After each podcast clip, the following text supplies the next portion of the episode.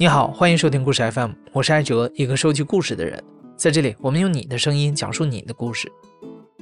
很多人可能都关注了近几年非常火爆的综艺《乐队的夏天》，它让摇滚乐这种音乐形式在普通观众中也掀起了一阵不小的龙卷风。随之而来的是一个 live house 演出和音乐节鹊起的时代。那在今年的月下当中，摇滚乐队二手玫瑰获得了本届的第一名，这也让很多的观众更加了解了他们。说起二手玫瑰啊，很多人已经非常熟悉了。而提起主唱梁龙，大多数歌迷的心中都会出现这么一个画面：一位妆容精致的中年男子，带着多彩斑斓的舞台造型，戏谑地唱着人生。从2003年发布第一张专辑开始，二手玫瑰这种把二人转元素和摇滚乐结合的形式，就让摇滚乐迷们耳目一新。听过他们的歌之后，大家都会不由自主地哼上几句。这些年，二手玫瑰也在摇滚圈获得了一定的地位，收获了很多歌迷的喜欢。当然，这些在梁龙的口中啊，都已经是后来的故事了。无论今天二手玫瑰被多少人喜欢，讲起梁龙的故事，都要回到东北黑龙江省齐齐哈尔的那片黑土地上。那个时候，梁龙只是一个做梦的少年。在时代浪潮的冲击下，梁龙跟很多同时代的东北人一样，好像生来就是为了离开东北。而作为一个有摇滚梦的少年，他面临的现实困境更加复杂。毕竟，在九十年代的东北，当一个孩子拿起吉他或者是鼓棒，都会被大人指责不学好，学习这个技能也完全不能达到养活自己的目的。初中的时候，梁龙喜欢崔健，也正如崔健那首《一无所有》里面唱的一样，梁龙也一无所有。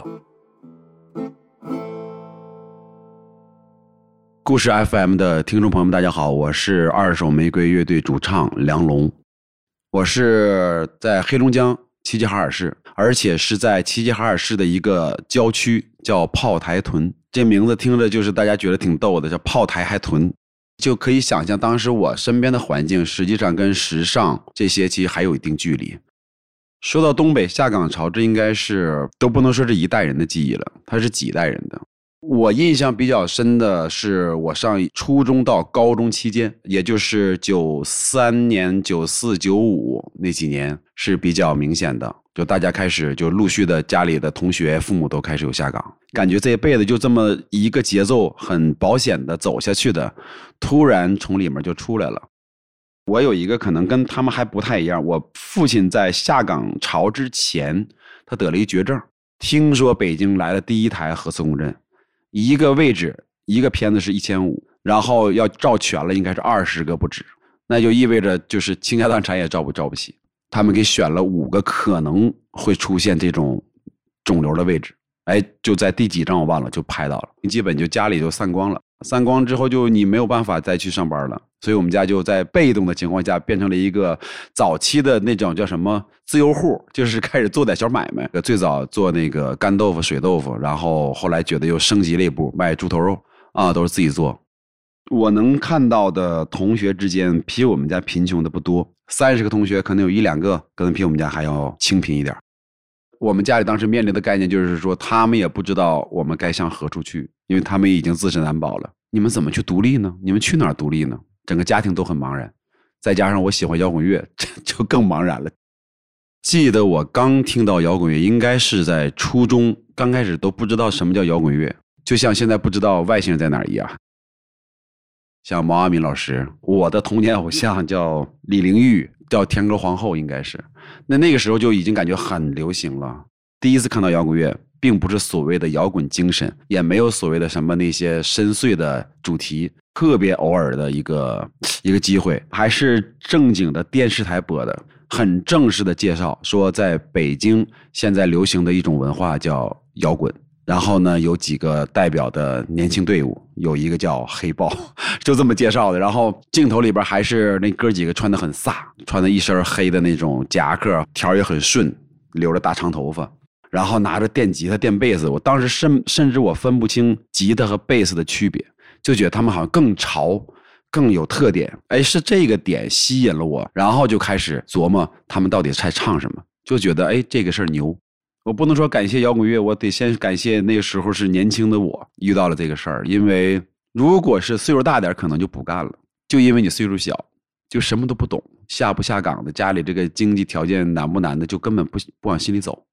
一门心思去北京，一门心思就想搞乐队。家庭条件是支撑不了我来北京的。很幸运，毕业的第二天连成绩都没拿到呢，老师就说有一个化妆品公司有两个名额，你去不去？去了之后，工资大概是一百八，过了试用期是二百。我一个特别能聊的一个朋友，就挺夸张的，在我人生当中也很重要。这人叫刘大刚，在迷笛音乐学校待过的。他回来跟我讲述说，当时是三个月短期班，几百吧，反正嗯不太不是很贵。我一算，嗯，这个吃吃糠咽菜大半个年是吧？大概干个一年多两年多，可能能有第一笔去北京的盘缠。梁龙提到的迷笛音乐学校成立于一九九三年，它的创始人叫张帆，是中国最早教授现代音乐的学校之一。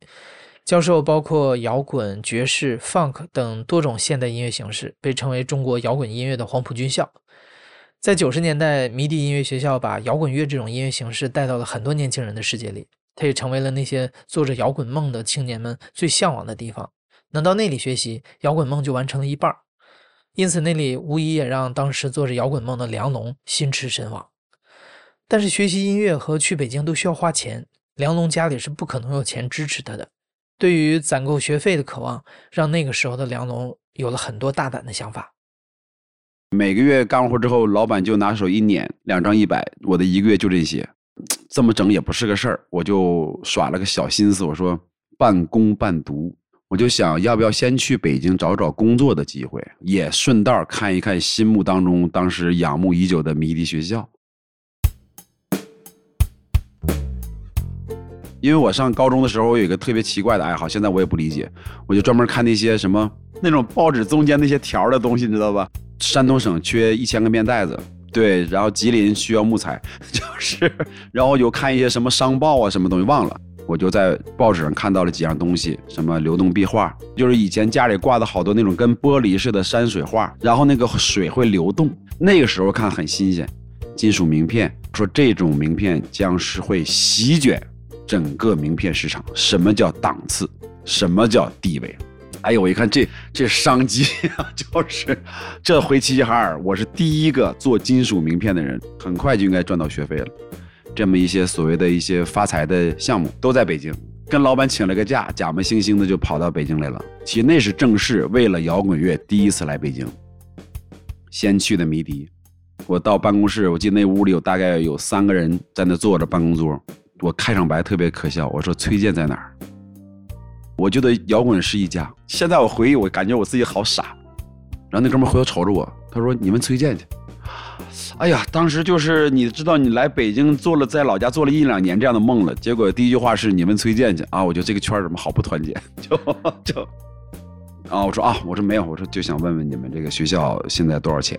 他说啊，现在是两年制。我一听完了，已经不是那个三个月短期班了，两年制我是一定付不起的，灰头土脸就往外走。哎，就特别巧，我记得那个应该在双安商场。下面有个过街天桥，我也不知道为啥，我就觉得下来那个男人，那个半长发的男人就是迷笛的那个负责人，有一种气质。经过后来证实，他就是张帆，我就直接过去了。我说我想学摇滚乐，然后那哥们就特别热忱，单刀直入问我，他说你是费用不够吧？两年，比如说一万六和八千一年，但你要一年一交，就得将近九千到一万。他说，但你刷盘那种活你能干吗？我说那这这都不是问题。他说：“你要是能能干点活，我可以给你申请，大概先不用付那么多，但是你得定期把钱交上。”我就觉得说的已经很敞亮了，按东北来讲就算讲究人了，我就挺感谢他。然后就去那个所谓的商业项目，就是咨询完了学技术，我回齐齐哈尔干。流动壁画呢，它需要什么特殊材料？他说不需要。我说那技术呢？他说你什么都不会的人，一个星期用不了。然后我就怀疑了，我说那这怎么听着这么容易啊？我说那我就再问问金属名片吧，但是就投资也不够。我这个北京的二叔就帮我爸找医院这个人，他说北京现在特别时髦一种菜叫绿色食品，那个词儿当年刚出现。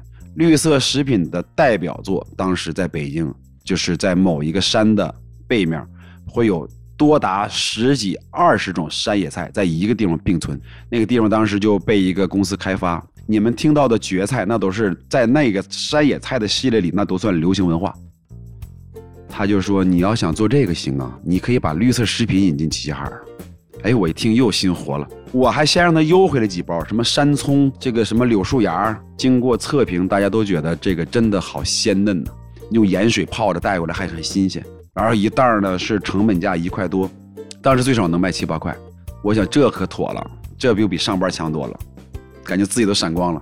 几个同学也看着我闪光，我就跟我爸说：“我说家里还有多少钱？我家很实惠。”我爸说家里还有个五千多，不到六千，就把我们家积蓄全花了，大概还借了几百，一共六千块钱。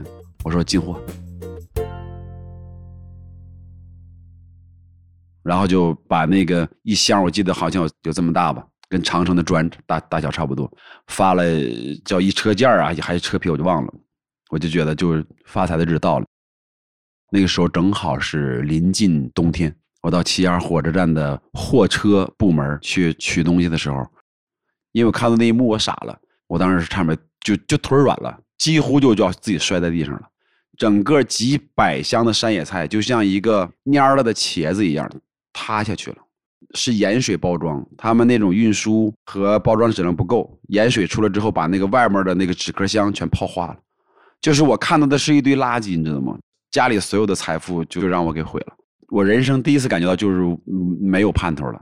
那咋整啊？就拉回家去吧。我和我妈，我们几个人就一箱一箱的拆，一袋一袋往外挤，然后中午就搁那个小肉摊儿放点肉片一挤一炖，就上顿野菜，下顿野菜，吃了一冬天的山野菜，学会了一个手艺做饭。那我也那个冬天我们家都吃绿了脸了，那真是没有脸了，就是每天搁家就闲着，他也没没说啥。首先我是很自私的人对家庭，第二就是没有我我这个家庭的这种宽容，我也不太可能去做摇滚乐。那一次，梁龙的第一次摇滚梦，跟着几百箱山野菜的盐水袋子一起破了。之后的一段日子里，他不敢做梦了，只想有机会逃离那个让他无颜面对的家庭。但是机会哪有那么容易找呢？用梁龙自己的话说，他确实很幸运。那年冬天过去之后，他又得到了一个机会。然后转过年的春天，学校的一个女生跑到我们家门口说：“梁龙，那个学校老师又给你找了一工作。”去哈尔滨，记得清清楚。那女孩到院子里边，我都没出门呢，我搁屋里就喊了一声：“我说去。”我都没问去干啥，因为我知道哈尔滨有一个摇滚艺校，虽然没有办法跟迷笛比，但是它也是黑龙江省当时我唯一听说的有敢叫摇滚艺校的电声学校，就学电吉的、电贝斯、鼓。虽然去不了北京，这也算是一个缓冲，算是曲线救国。第二天我就坐上了绿皮火车。有一个像领导似的一个人在那坐着，我憋了半天，我就问他：“我说，领导，我去哈尔滨干啥？” 他说：“你都不知道干啥就上车。”我也不能说，我说我想冲出家里那个门，我说我太难受了，我憋了一冬天太难受了。他说：“保安和门童二选一。”然后瞅瞅我那长相，他说：“门童你可能 费点劲。”他说：“门童得需要，没好意思说好看，就是说，嗯，对，这你长得有点老化，保安吧。”我印象里都不到半个月，我就借着一个周末，自己坐公共汽车就开始找找这个艺校。去了之后，哎，没了，心里还咯噔一下子。结果要走的时候，一低头，看怎么有个纸，好像写的挺正规似的那种感觉。我就拿起来一看，什么新址在哪哪哪我就赶紧奔那文化宫去了。一到那，哇，你知道，就是那个一个做梦的少年看到一个地方，你知道，就是那种朝圣感都出现了。大概我印象里是三个月算一期几百块钱，但那时候对于我上班来讲就没有那么夸张的压力了，一个月我能挣几百了。想了想，我觉得学鼓，因为鼓不用买，就我没钱买吉他，我是买俩鼓棒还是买得起的。去了之后奔儿都没打，说什么学鼓，喜欢吗？喜欢，就完全一肚子谎话。算了个账，估计又得干到大半年才能去买把吉他。感觉就是生活有希望了，就是那样。就像梁龙自己说的，其实学鼓并不是他最想要的，但是他却为梁龙打开了一道门缝。摇滚艺校可以让梁龙接触到一些志同道合的人，他们都有摇滚梦。玩乐队嘛，找不到志同道合的人是玩不成的。于是慢慢的，梁龙在哈尔滨开始了做乐队的尝试。那个校长。就是教鼓的老师，叫徐雪松，然后就认识了。我这老师可能觉得我也很成熟吧，长得就问我，你干嘛的？我说在哈尔滨想搞摇滚乐队，来这干嘛都想搞乐队嘛。他说你那你去当保安干嘛呀？我说就没办法呀。然后我说领导还那天说让我能不能搁单位里搞个乐队，没事演个出哈，逢年过节的。他说这好啊，他说你去批一下，完我帮你买乐器。我就愣头青的就回单位就找领导去了。我说那个你不让我搞乐队吗？我说我们那个艺校老师说可以帮我搞，说多少钱？我说两万多块钱吧，就说起来都闭着嘴说的，都没敢张嘴。两两万多块钱，然后 领导就特逗，我说你去算一下账吧，你去完了到时候你跟我跟我说一声，我就懵了。老师带着我就去琴行了，一算，嗯，当年我记得是两万七左右，鼓买的是最贵的。买了一套雅马哈的鼓，然后一个踏马的踏锤还有一个沙边的镲片，然后又买了电贝斯、电子琴、电吉他，还有一个合成效果器。这单位就真给报了。然后我也确实给领导履行了那个我的承诺，一个不懂音符也不会弹琴的人，就生组了一个宾馆摇滚乐队。我记得那个键盘手是宾馆大堂的女服务员，贝斯手是我们后面的会计。呃，鼓手是我们的人事科的，选了一堆宾馆喜欢音乐的男男女女，我就会弹那么几下木吉他，C 和 G 和弦，然后我就开始，我也很努力。我说他为什么叫 C 和弦？一搜啊，这个按的是哆，这个是咪，这个是什么搜？然后我就告诉那弹键盘的女孩，我说你就这个键子，你就摁这仨键子，这一小节就行了。然后如法炮制，告诉那贝斯手，我说你就按住这一个弦，你就嘣嘣嘣。对，当时也挺逗的。我们还演了什么夜色呀，我恨我痴心呢，还还演了好多歌在宾馆。然后呢，那边就学习，跟我所想差不多。我在韩童艺校找到了最初始的我的合作伙伴，鼓手温恒。我们到第二期就学不下去了，从几十个学生就剩下三个了，我温恒，还一个比我们还显年轻的小孩老师也很伤感，说最后这节课完了就不办下期了。我跟温恒走出来的时候，我就逗他，我说：“那个，咱俩组乐队呗，瞅我一眼，俩鼓手。”我说：“什么俩鼓手？”我说：“你，我有歌。”我说：“我想当主唱。”哎，他说：“那个，他一个朋友叫马金明，弹贝斯的，还有一个吉他手叫马春雨，他说就在隔壁的吉他班。正好齐齐哈尔，我当年一个音乐小伙伴叫孙宝奇也来这当保安了，是我给个人不太大的魅力说服了领导。正好我们缺一个保安，这时候就面临一个问题了，得排练。”最早在红旗大街一个挺远的地儿就租了一房子啊，就两天半就让人给骂出来了。你排练声太大了，挂被子，然后装修又装不起，东转西转，最后转到了一个朋友的父亲的一个老房子。为什么能排练呢？后面是齿轮厂，比你还吵。就你要不嫌他吵就行。当时起了一个名字，乐队叫黑镜头。当保安的时候开始看书名。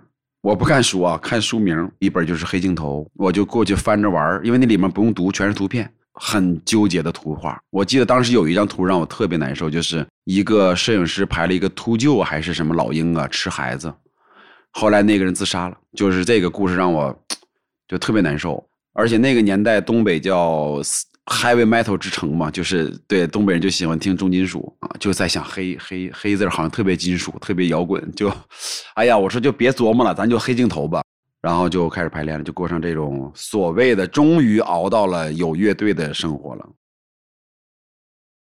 我印象里，在跟乐队这帮人聊天的时候，其实我相反，我没有觉得太多收获。对于那个年代的我们，都是只会皮毛，只是大家能去说自己喜欢啥。那一说到我这就尴尬了，我也不懂，我其实一直也不懂，到现在也是。我就是说我喜欢那种前面可能特别轻，然后突然特别爆炸，爆炸到跟神经病一样，然后咔嚓再回来。后来被称为就是 grunge，我也不懂。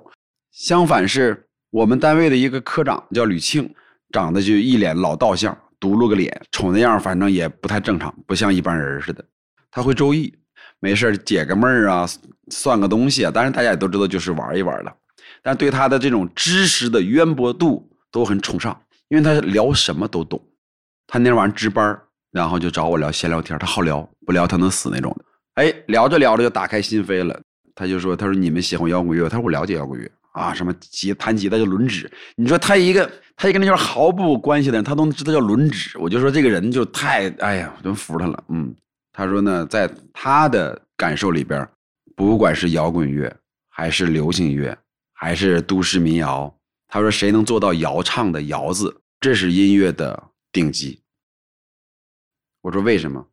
他说谣唱是来自于成年的积累，然后它能流行几百年。他如果能把你们这些人对于你认为认知的世界的一些矛盾，能形成谣唱，他说这就是最高级的音乐。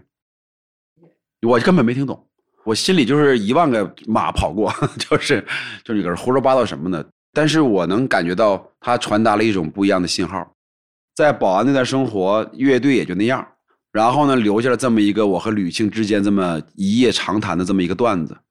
后来就工作就做不了了嘛，我就被开除了嘛。现在看起来就是，哎呀，这简直是愚昧的一塌糊涂。是跟我那个孙宝奇，我是从齐齐哈尔，我千辛万苦想办法把他暗度陈仓，整到这个哈尔滨一块当保安，一块去追逐音乐梦。他天天搞对象，我也受不了。你也不练琴，然后有一天就爆发了，我俩就就动手了。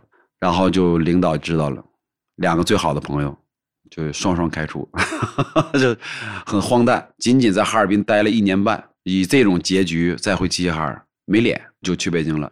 我觉得不是去北京搞不搞音乐梦的问题了，是你得去自己活着。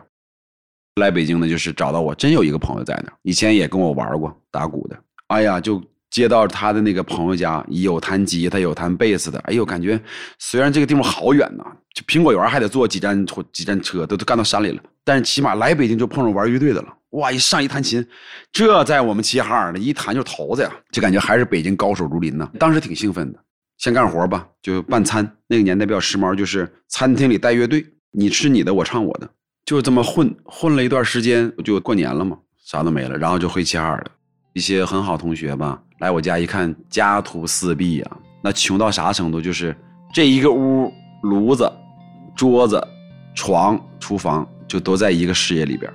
在我们家喝到快喝完的时候，我真的很好同学八兄弟他就说了一句话，他要走，他说：“你想想吧，就是你还你还去北京干啥？就瞅我家瞅了一眼，就那意思，你们家都这样了，你还摇什么滚乐什么玩意儿？你就没好意思骂我。”当时我硬着头皮说出我特别装犊子一句话。我爸后来在 N 年之后还说：“梁龙，你是真敢说话呀，就是脸真硬。”我说：“是兄弟就瞧得起，就相信我；不是兄弟，现在给我滚。”我就写了那首叫《招安》，就是你无需陪我坚持。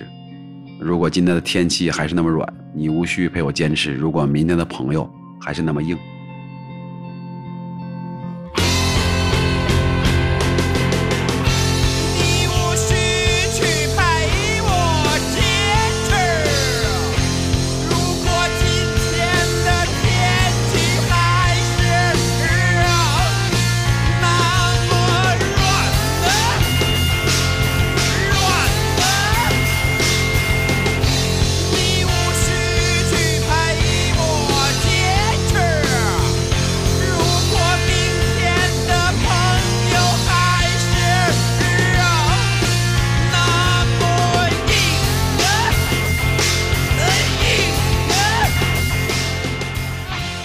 转了年又硬着头皮又去北京了，没有收入。我当时最硬的一件事就是我能把钱掰开花，蹭。这个说实话就是朋友之间的软饭。我记得我走的时候，我妈给我拿了五百块钱吧。我走了一年，我给她剩了三百。那个是个特别乌托邦的年代。那个时候你说我们为了什么？起码不是为了钱？想别的办法呗。要么有的打工。你说乐手，人家说不好听话，你要低下头也是人间。打个鼓，伴个奏没毛病。所以主唱最麻烦的，主唱这玩意儿，你说去卡拉 OK 唱歌，去夜总会吧，技术也不到。苦，没有问题；吃糠咽菜没有问题。就面临着最大的问题就是核心问题了，就是写不出东西了，我就崩溃了。真正的核心原因是你没有作品，你没有你认为立得住的作品，没有表达。我在那个房间里就幻想过一个镜头，我说崔健来敲门，走吧，梁龙，带你去摇滚。我突然想，我拿什么摇滚？我就夕阳西下的一个一个傍黄昏嘛，我就站站在窗户那就傻了，就听着那个调频嘛，郑阳，那特别火那女主持，放了一首这个高旗的《不要告别》，音乐一响起，伴着惨惨的夕阳，点燃这支香烟，我感觉杨龙，你该走了，你没有这个能力。就这样，梁龙再一次回到了东北。虽然很落寞，但是回到东北之后，梁龙成了同伴中的大明星。因为他是唯一一个去过北京的人，大家都排着队跟他聊在北京这个花花世界中的所见所闻。这在一定程度上让梁龙觉得老有面了。但实际上，在这虚假的风光之下，只有梁龙自己知道，北京目前还容不下他。没有满意的作品这件事儿让他非常茫然。虽然知道回东北也没什么发展，但是不回去，他也已经不知道该去哪儿了。就在这个时候，之前一起玩乐队的朋友介绍给了他一个农村小伙子，叫苏永生。苏永生是在农村给喜事儿伴奏的，这个人非常有意思。虽然出生在农村，但是吹拉弹唱样样精通。苏永生曾经跟朋友说啊，如果朋友们对玩乐队还不死心，但是没地方排练的话，苏永生在农村的家随时向他们敞开。当时梁龙一拍脑门，反正没地方去，不如就去农村调整一下。而那个时候的梁龙还不知道，这次农村生活会以一种特殊的方式打通他音乐创作的任督二脉。因为那儿能待，我没地儿活了，咱去那儿能耗一段时间。就是我马金兵、温恒，就当年的黑镜头乐队的，去这个孙永生家，我都没见过人家，硬着头皮就去了。我记得就从哈尔滨出发，得坐那时候得四十几分钟吧，小巴过了王岗，然后再往前走，就就就进村了。下了之后就顺着坡往里走啊，叫新华村，正正经经的真正进农村了。以前都是去玩儿，一进去我就有点傻眼了。我再穷，我也是城市长大的，就感觉还是个城里孩子。往里一拐，一帮野孩子搁那玩呢，玩台球呢。那台球案子都快四十五度角了，那黑八自己都都能落袋。最后一到人农村家院子，那可热情了。哎呀，谁谁谁来了？一介绍，人家爹啥把小鱼儿都炖好了，小烧肉都摆上了，就一下陌生感就没了。陌生感是没了，那摇滚感搁哪呢？每天就吹牛、喝酒、聊天完了晚上一帮老爷们儿搁那个炕上也不睡觉，叭叭叭胡聊。住了能有半个多月了，这时候就，哎，终于等一二人转班子，我也不想看，还没啥事看热闹去了。超过多少家愿意看，一家给五块钱，人家把马车一停，小布帘一支就开唱了，就很简单。我们就后面看，看看看也听不进去啊，什么王二爷、私夫啊、猪八戒拱地儿啊，完全不愿意看。我突然看到一张大爷的脸，观众那牙掉的豁牙露齿的，我就盯着他，我盯他能有盯快三十分钟，他就没合拢过嘴。哎呀，我说他怎么这么开心？我这就那一个镜头。我认为比我之前那些经历所有的力量都大，因为他爱那个东西，他能愉悦在那个东西里边，他开心。我就在想自己，我为什么这么不开心？我能开始理解那张我从来不想理解的笑脸，我能开始感受到很多那些人彼此的真诚度是我没见过的那些人文的东西。我的以前的世界，我认为是最当代的，但后来我发现，其实我只看了一个世界的一个侧面而已。不知道的太多太多了。什么叫广阔天地？整个人就踏踏实实下来了。自己形容自己就是脸贴在地上了，产生了一种我到现在也没有办法形容的情绪。就突然我感觉我抓住了一根线儿，抓住了一根我能去表达的东西了。那个东西可能就是用一个最质朴的、最简单的一个表达方式，唱出你所想表达的东西。它跟土地有有关系的声，就是它跟我的生活有关系。就一个百无聊赖的嘛，那个下午嘛，他那个小妹妹就路过那个我们那个窗口，我腾坐起来，我说你给我说三个数，他为啥是三个呀？完全不知道，我一丁点都没不知道为啥。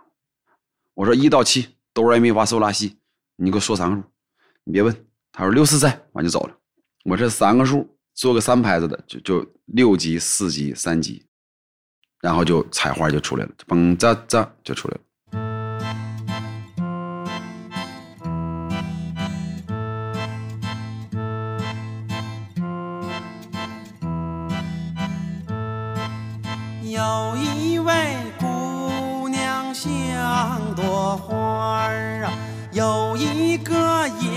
说你不必害怕，一不小心呐，他们成了家嘛，生了个崽子，一起挣扎。妈妈妈妈妈妈妈妈妈妈妈。采花那个整个那个小桥段就就好像撕开了这么多年的一个口子，撕开之后就一天一首的写，最起码两天一首歌吧，可能不完整。歌词也不成熟，但是两天一个动机，两天一个动机，没有半个月就感觉七七八八了，就能排出七八首歌了，就我们乐队都惊到了，小生子也开心了，就农村那个孩子觉得没没白伺候我们哈，就跟人家又吃又喝的。在那段岁月里边，我又想起了吕庆跟我说的那个用谣唱的那种，你希望他能去传唱的这么一个感受。然后真正说摇滚，那就是说我所有经历的难堪、自我的认知错位，这些可能是摇滚的。那放在一个那么宽松、平静的农村的环境里边，一个可以产生摇的地方，如果我没有那次农村之旅，可能就是另一个东西。你也可能还还也做摇滚乐了，但就是完全可能是不一样。如果崔健再敲门，我会拍着胸脯说，我有我的摇滚。你再也听不懂你说的是。然后又是生子帮忙录了第一个小样，当时刻录了十本，虽然录得很糙，我们就坐炕头聊得起名字了。我记得好像是温恒还是马金兵说的，说得起个名词。我说我语文不好，啥叫名词？他说你看黑豹就是名词，唐朝。他说咱不能起那个太似是而非的名字。哎呦，我说那咱也不能叫白猫啊，对吧？后来我就突然就是，你知道那个人呐，又穷又没面子，然后又连个臭美的资本都没有，脑袋里闪现的是一个特别妖艳的东西。但我就想到了玫瑰。你要问我说当时为啥？说实话也不知道啊。但是二手这俩字我是知道的。我说我看了为数不多的几场 live house 演出，我说就是都是影子。这个乐队像国外的那个，这个像那个，这是个过程没问题。但是作为一个想一直创作下去的一个音乐人，那只在抄袭和 copy 的领域里，我觉得我很难去接受。站在艺术的批评角度，我说很二手，可能二手是我想调侃的一个事儿。我记得我还拿钢笔在床头上写出这四个字儿，我一瞅成了。我说这像一个大牌的名字，二手玫瑰。哎呦，这四个字我特别有海报的感觉，就是特别不要脸，就这么定了。从此之后，二手玫瑰这个乐队就算是在那个不起眼的小村庄新华村正式成立了。乐队成立的时候，正赶上哈尔滨的第二届冰城摇滚音乐节开幕，他们就把录好的歌送了过去，想碰碰运气，看看有没有上台演出的机会。没想到他们收到了回信，虽然是一次零报酬的演出，但是这也意味着二手玫瑰有了第一次登台的机会。在梁龙成名之后，我听过一句歌迷调侃的话，说中国的摇滚教父很多。但是摇滚教母只有一个，那就是梁龙。教母这个称呼跟梁龙最初那几年的舞台形象非常相关，反串、浓妆、花花绿绿的裙子，甚至高跟鞋，还有台上的戏谑和调侃，这些都是他当年在舞台上的标志。而其实，在那次演出之前，这样独特的舞台风格是梁龙完全没有想过的。但也是那次演出，机缘巧合之下，梁龙第一次给自己化了夸张的反串妆。当时是主唱、吉他就是我，贝斯手马金兵，鼓手温恒，键盘孙永生，四个人。这个给钱这事儿，那都是这都是零几年之后的事儿了，多少年就没有钱。午饭的时候，确实可能人家也没记住还有这么个乐队，到我们这儿就没有这个包子这单儿。这确实有一个人说了一句，他说没有你们的，感觉就有点被羞辱。找了一个附近的小饭馆，就喝了几杯，喝喝差不多了。那时候那年代演出早，五点多就开始了。喝的迷迷糊糊的就回去了，等等气儿这气儿断不了啊，就闹心，再加上酒精的发挥作用，我说今天把那乐队都给我干掉啊！爱谁谁，什么这帮哈尔滨金属炮子，正好一个女孩在那化妆呢，就是鬼使神差的接点酒劲儿，我说你把那化妆品借我，借我就完事一通瞎整，糊了糊了也不会画呀，往嘴上整，嘴上抹完之后我记得都不会说话，哎，就感觉劲劲头来了，接点酒劲儿，我上，连镜子都没照。长啥样都不知道，到现在第一场我演成什么样，我自己根本没概念。一上台，我说我们叫二手玫瑰，然后第一首歌叫采花，就像那个小农村孩儿，嗯，这这，底下几百人就懵了，这是个哪个农村跑出来的？然后一张嘴，要一位姑娘，底下哇就炸了，就聚精会神的看。然后唱完采花，又唱了个快歌，结果呢，因为喝酒了嘛，然后就躺台上打滚。贝斯手一看我躺地，他也躺下了，可问题是他躺下之后，前面就没人了。给我气的，我说我躺下，你躺下干嘛呢？等前面空了，你知道吗？反正就撒泼打滚，一通作呀，乒了乓了演了三首歌，底下就已经都不用不能用掌声如雷了，就底下就是开始就吼，就是啊，就那种就是我就那种感觉，这神马就疯了。你不能说是夸你，但他一定不是骂你。然后下来之后就感觉跟做了一场梦一样，然后就在洗手间去上厕所，旁边一大哥，这东北人也神经病的年代，撒完再唠呗，俩人都撒尿，他瞅着我，你是那二手没有？我是，我说我希望撒完再说行吗？他就是跟我说说那个我周末有一个行为艺术，愿意的话可以去帮我演出。他说你我觉得你们很牛逼，我我接单了，怎么就接活了？行为艺术都来了，然后就认识了中国非常厉害的一个纪录片导演，现在。这哥们做了一个演出叫《荒诞的墙》，应该是来自于萨特的一个灵感。我们先穿上被他披上一些白色的斗篷，但是一动不动，找了一堆颜色，也不知道从哪找来的，就在我们身上刷。刷的时候呢，然后有一个投影，后面是一个女孩，那女孩是一个跳舞的，她突然就动了，然后我们也开始动，到最后，然后天上掉了好像是气球吧，我们就开始在所有人疯狂的踩。等于我在北京最早第一批接触的，其实不是音乐人，是一群搞当代艺术。但我又不懂当代艺术，我这不是神经病吗？他们很喜欢音乐，可能是就觉得我是很好玩的小年轻的，但可能就是跟他们的接触当中受到了一些熏陶，可能我在这个审美上或者在一些其他的这种想象力上或者思考上，就多一个东西。说句俗点，你要不要形式感？再说俗点，你要不要让它是你的表达的一部分？是不是舞台的那种戏剧张力也是你的一种表达？在哈尔滨演出了几次之后，二手玫瑰慢慢找到了自己，把本土二人转的音乐元素和属于舶来品的摇滚乐结合在一起，诉说命运对他的捉弄，然后再和浮夸戏谑的表演发生碰撞。这样的风格为观众创造了一种独一无二的奇观。在后来一次大庆的演出之后，梁龙的一位朋友告诉他，在他看来，二手玫瑰已经有了完全属于自己的表达。听到这句话之后，脚踩着东北黑土地的梁龙心又飞到北京去了。但是这一次，二手玫瑰的其他成员似乎对此充满了担忧。人家问我去北京咋混，门朝哪开？我们第一步干啥？谁合作？搁农村我们能吃饭，去北京吃什么？我一听明白了。二零零零年，大概是春天到夏天交际的时候，我就先来北京了。我说这样，那我就先闯一闯看吧。如果没有发展，大家一拍两散。后来就生子说马上就入学了，他就当老师了，不用种地的工作那是人人都想，咱不能让人去抛弃工作去干这事贝斯手呢就去烧锅炉了，然后鼓手就去摆路边摊儿啊烤羊串我是其实最惨的，我在北京吃糠咽菜，但都不太好，都不太好。学乖了，偶尔去给人唱唱歌啥的，但是基本上试完就不要，水平不行。就突然有一天说。那酒吧的主唱回老家西安，是现在有个叫南昌二哥的乐队，我不知道你知不知道。说需要替个班我就去了。哎，认识了我当时的在北京的第一人吉他手王玉琪。哎呦，这哥们弹得好。因为我在酒吧唱一宿歌不够，这王玉琪说：“你有自己歌吗？”我说：“我有。”他那你唱两个，完了我给你一伴奏，晚上也算对付一首。我就三撺掇两撺掇，我说咱们呢能不能一块排排练，把我这歌排一排。就这么的，我们正好接着我干这个酒吧挣那么几百块钱就算是把这首歌给排出来了。能张开嘴的这个哈尔滨的一些同事啊，就拼了点钱，录了四首歌。你得录 demo，还是这套流程嘛。然后就觉得可以开始送了。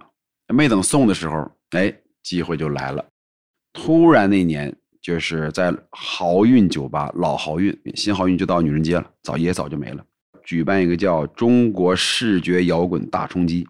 突然听说有一哥们儿化过妆在哈尔滨演出的乐队来北京，咱也不知道这个消息怎么传过去的，他们就东找西找，就联系到我们乐队了。那我们就乐懵了，去了那还什么钱呢？什么都不不带谈的，兴奋达到顶点。去演出的路上就觉得今天牛了，就开始了我们的摇滚山开始了。从来就没想过会有多少人。一到了现场，这几排差点意思吧？再一问，说你们是不是没来过酒吧呀？他说今天是近半年最多的一次。他说你们今天来了八十人、一百人，你们还嫌少？平常都十来个人啊，那帮乐队穿的就那样式的，哇，就老老夸张了，扎着头发跟日本的那日本日系摇滚似的，然后化着那种巨华丽的妆，反正就是贼专业。又想起了哈尔滨那一幕，跟谁演就把谁干掉。也没有钱，我就想了一个招我说画一个媒婆妆，把头发梳了一个爪爪，拿那个网一套。头发整的倍儿平，画的那个大红脸蛋儿，又画了个超大的痣，然后那个豪运酒吧是厕所呢，一推个门是一个超大的镜子，我推个门上厕所的时候，看到自己就哕了一下，太难看了，这能行吗？一上台炸庙了，年轻嘛，就这心态。一开始还穿一个那个类似于这个半截袖那个衬衫，穿个拖鞋，我还披了个雨衣，然后还一哥们拿雨拿水枪呲我自己设计的，就玩点行为啥的，就跟神经病一样。卸完妆出往门口走的时候，有两个大哥抽着烟，也不知道哪个公司老板还是什么资深的评论家，就那。刚才这个乐队，他是带着一种文化戏谑和那种艺术探索。我就在他旁边听着抽烟，他也没认出来我。哎呀，我说我都已经这么深奥了，就俩人聊的就简直就就你这就就感觉这是一个划时代的产物。哎呀，我真想拍大哥，我说就是我就我啊。老豪运酒吧的这场演出对于二手玫瑰来说非常重要。用梁龙自己的话说，那次演出炸了。虽然那场演出的观众不足一百人，但是百分之八十都是摇滚圈圈内的同行。二手玫瑰这次演出给大家留下了很深的印象，这给二手玫瑰带来了第二场在北京演出的机会。这次演出是梁龙印象中最深刻的演出，因为这一次梁龙的童年偶像崔健真的来敲门了，就是在 CD 咖啡。是 China V 做的一个活动，叫标音地带，正好是某一个乐队临时缺场，又想到我们了，好像就是因为那天在老豪运挺炸场的。CD 咖啡那个年代不叫 Live House，没这词儿，但是 CD 咖啡在摇滚酒吧里面那就是天花板，不是谁都能去的。哎呀，就疯了！这时候乐队开始开会，严肃的开会，要把整个过程要做足。我人生第一次给自己导的戏，就是这一场戏。CD 咖啡是在农展馆的旁边，现在拆了，也就在农展桥那儿。我们查了下地形，农展桥再往南三四站地有一个大厦，那个大堂是没人管的。我们在那儿化妆。这面第一个乐队上台之后，给我们打电话，我开始在这边打车，保证我打车过来，大概其是第一个乐队演完，然后到我。我们打着车，一行人化着妆，穿着蓝色的旗袍，戴着黄色的羽毛、红色高跟鞋。盘头发簪，那面刚演完出第一个乐队，所有人出来透气。我下车，在东三环的辅路上，一条大腿就跨出车门，一出来就这么个玩意儿，没人抽烟了，也没人喝酒，全看我。我就知道他们得这么看我，这都安排好的。我就扭扭哒哒，大步流星的就走进去了，就所有人就就懵了，就开始进入我的故事了。进去之后往那一坐，不要说话。直接我那个鼓手一瓶冰镇的青岛啤酒翻过来，我这么一拿烟，啪就有人点火，这全是设计的，流程不许错。你知道，就这一幕我都没上台呢，他们已经就都不聊天了，差不多那边调音调 OK 了，你示意我可以上台了，我把烟一掐，提了啤酒上去了，我就说，我说听说今天来了很多摇滚圈的大腕什么老崔呀啥，就这意思吧。我说我就想问这帮大哥一句话。大哥，你玩摇滚玩它有啥用？大哥，你玩摇滚，你玩它有啥用啊？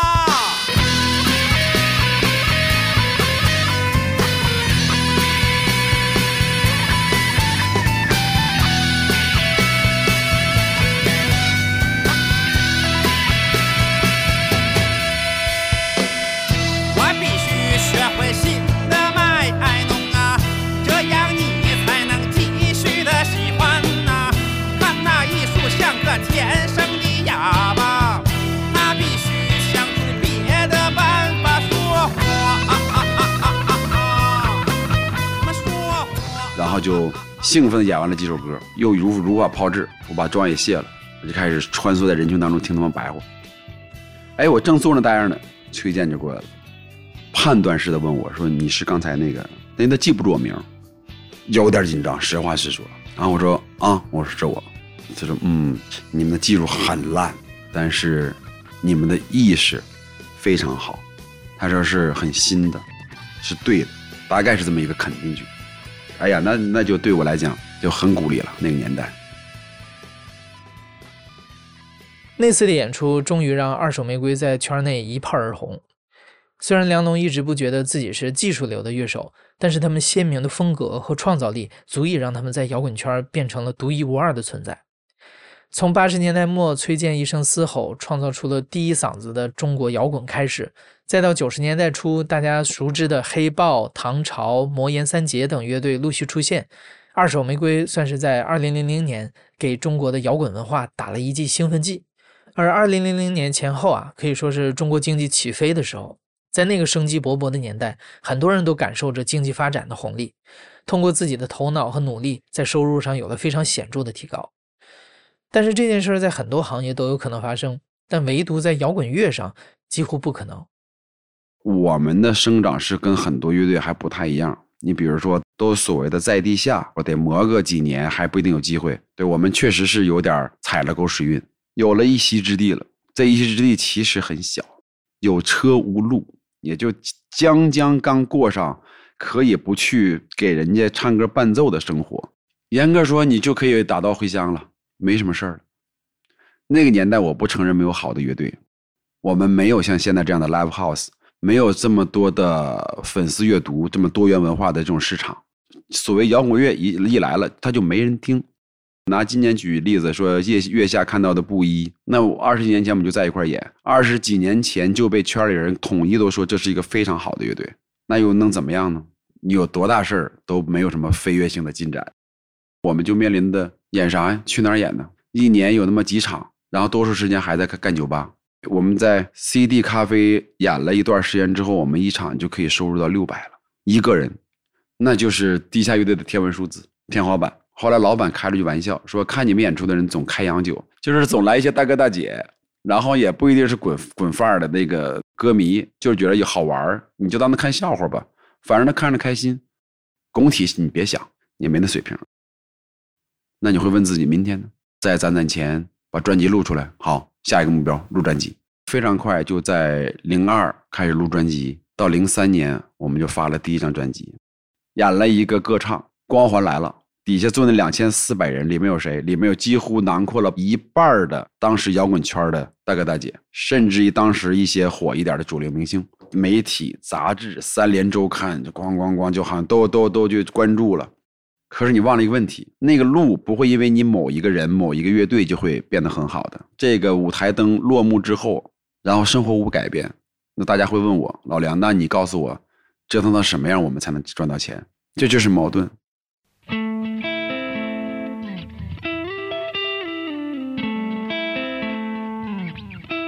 就我很多次、很多时候问过自己，这个行业你还在坚持，理由是什么？好听点说，你可是真爱这个东西，能让你活着有那么一点存在感。所以那个时候有月下也没用，这种文化还没走到它该商业化的位置，普通观众出名可能现在都没到那个层面，也就是这段时间吧。就用马东的话吧，他说所有的音乐形式都火过了。他说：“这是基本的一个市场规律，摇滚乐它怎么可能没有一个所谓的小高潮时代？我不做也有人做。这期是我最不想来的一期，因为该发生的故事都发生了，我来了没有什么好的果子可吃。上一季是因为另外一档栏目错过了，第一季。”完了事儿之后呢，其实触动挺大，没有想到真正确实实现了把摇滚推向市场。这里面那些细节的，大家不同观点，咱就不纠结了。归根结底，绝大部分乐队在那里是一个既得利益者，都是音乐节鹊起，然后大家都不缺活干，甚至于今天有的乐队火到就是说，月下去干嘛？我都这心情，这么忙去不去能咋的？能给你贴几个金呢？所以我把那个年代的北京摇滚。个人啊，统称为叫乌托邦时代。那个年代的苦哈哈的孩子们，拿着车票，在一列火车上唱着共同的梦想，去一个地方看摇滚乐。现在年轻人作品，我们无法用我们七零后的这种经历的时代背景和心路历程去评判现在的年轻人是否那么摇滚。他们不像我们苦大出身。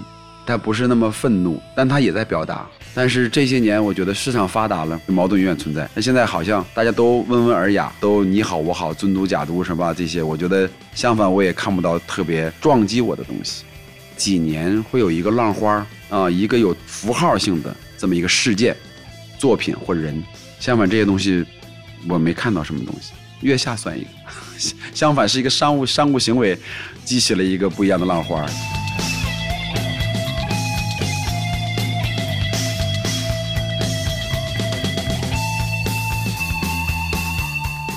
无论你是哪个时代，就是它存在的一个基础的逻辑，就是我们得有思考。